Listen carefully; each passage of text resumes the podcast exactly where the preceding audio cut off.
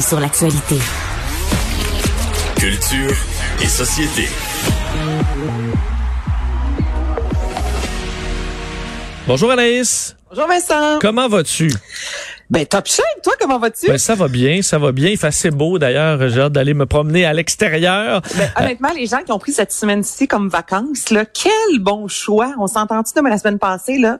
Faisait moins 20 degrés, on dirait, par endroit. Tu sais, c'est plate quand tu prends une semaine, puis c'est glacial, donc euh, on Ouais, commence bien le mois. ça, hein, la Ouais. loterie, la loterie de la semaine de vacances, on peut pas toujours gagner. Oh, surtout pas au Québec. Euh, parlons de Damien Robitaille qui chante pour le lait sans lactose. Exactement. Damien Robitaille qui nous a, euh, je te dirais, dans les dernières heures, offert toute une performance sur les médias sociaux. Quel coup de pub extraordinaire. Donc, on va se rappeler qu'il y a quelques années, 269, il y a un certain John Lennon et Yoko Ono euh, qui ont fait un bed-in hein, à Montréal au Reine-Élisabeth. Donc là, les producteurs laitiers du Québec ont décidé de mettre de l'avant les produits sans lactose avec Damien Robitaille qui chante et qui demande en fait euh, un bed-in pour la paix, mais dans les bédaines. Écoute ça.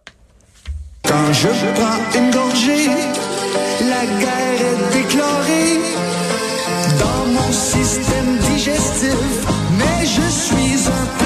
Je veux la paix avec mon verre de lait.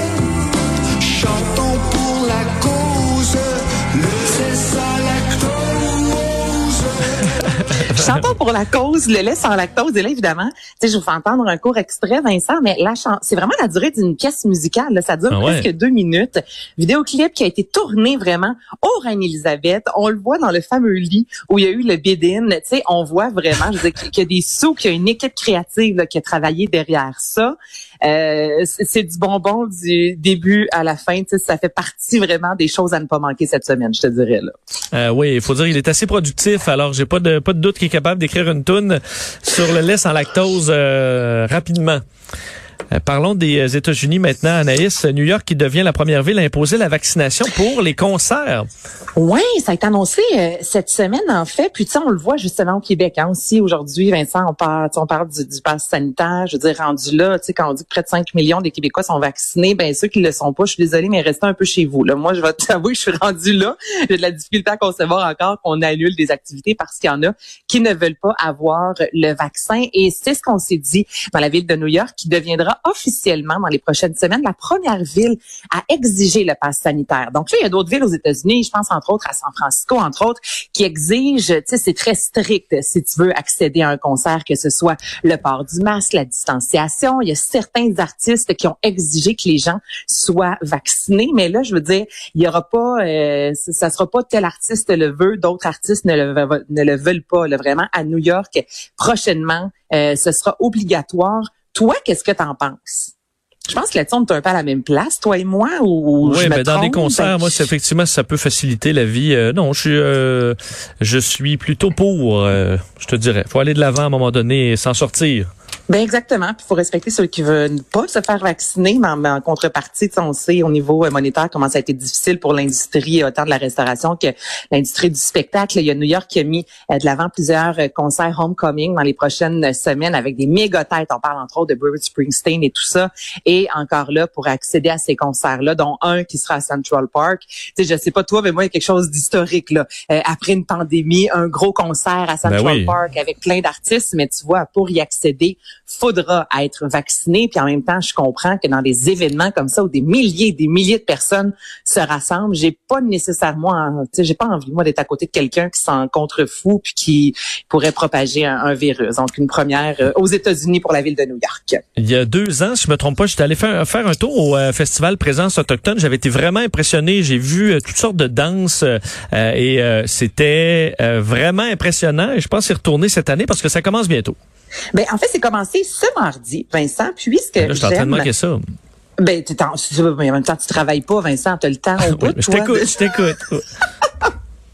mais non, mais tu pourras faire y aller évidemment faire un petit tour. Il y a volet web également. Et tu on a eu euh, Haïti en folie. Là, il y a présence autochtone. Il y a ça aussi, hein, qui est beau là, au niveau de l'art. Tu sais, euh, on a nos festivals qu'on connaît. Quand je dis nos festivals, qui mettent des artistes québécois de l'avant, exemple les francophones, les artistes francophones. Mais il y a aussi autre chose et ça fait partie aussi, euh, je trouve, du mandat de la culture. Et là, ce qui se passe présentement, c'est magnifique au euh, festival présence autochtone et des événements. Je veux dire, il y en a. Tu sais, je pourrais commencer à tout vous les élaborer, mais en gros, demain, entre autres, je peux vous dire qu'il y a le sur le Sissou, sur la scène québécoise, la place des festivals, il y a Samian qui va lancer son nouvel album Nicamo. Donc ça, ça n'a pas manqué. Il y a vraiment plusieurs expositions, une soixantaine de films au niveau de la programmation euh, qui sont disponibles. C'est la 31e édition. Et tu sais, j'apprends rien à personne là, que ça a été assez particulier au, depuis la dernière année. Bon, oui, il y a eu la pandémie, mais on pense aussi au décès de Joyce Echaquan. On pense également aux nombreuses tombes, aux milliers de tombes non marquées qui ont été euh, trouvées euh, aux abords des pensionnats pour autochtones. Donc, j'ai parlé justement avec le président du festival, André Dudemaine, à savoir en quoi cette année euh, c'est vraiment important et c'est si euh, particulier cet événement-là ne pas manquer. On a donné comme thème cette année euh, au festival la joie arrachée à la nuit. Alors évidemment, il y a une référence au, à la pandémie qui, qui, qui, avec le confinement qui nous a mis effectivement dans une certaine obscurité, mais aussi un, référent plus large à l'histoire autochtone. On a voulu effacer les cultures autochtones.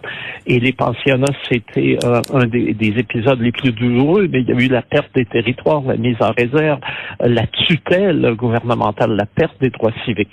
Alors, c'est tout ça ensemble qui, qui, qui, qui était fait pour éteindre les nations autochtones. Alors, l'art s'est développé envers et contre euh, euh, ces euh, tentatives de d'étouffer et de et de et de d'éteindre la culture autochtone est un art de résistance et quand on y trouve encore de l'humour, quand on y trouve encore de la fantaisie, quand on y trouve encore de la beauté, c'est qu'il y a eu une, euh, euh, une véritable geste de résilience et euh, de, de, vouloir vivre admirable et qui est, qui est perceptible dans chacune des œuvres qui sont présentées.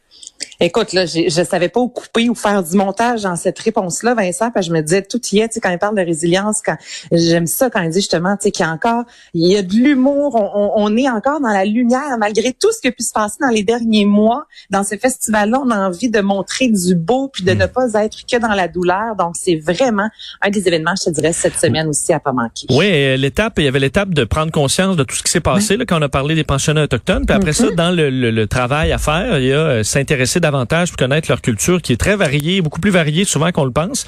Euh, parce que moi, je voyais dans les, euh, les danses traditionnelles que je voyais, c'était très varié parce que ça dépend euh, bon à, qui on s'adresse. Donc, c'est vraiment intéressant. Alors, merci de nous faire découvrir tout ça, Anaïs. C'était un plaisir. On se reparle demain. On se reparle demain. Salut, bon après-midi.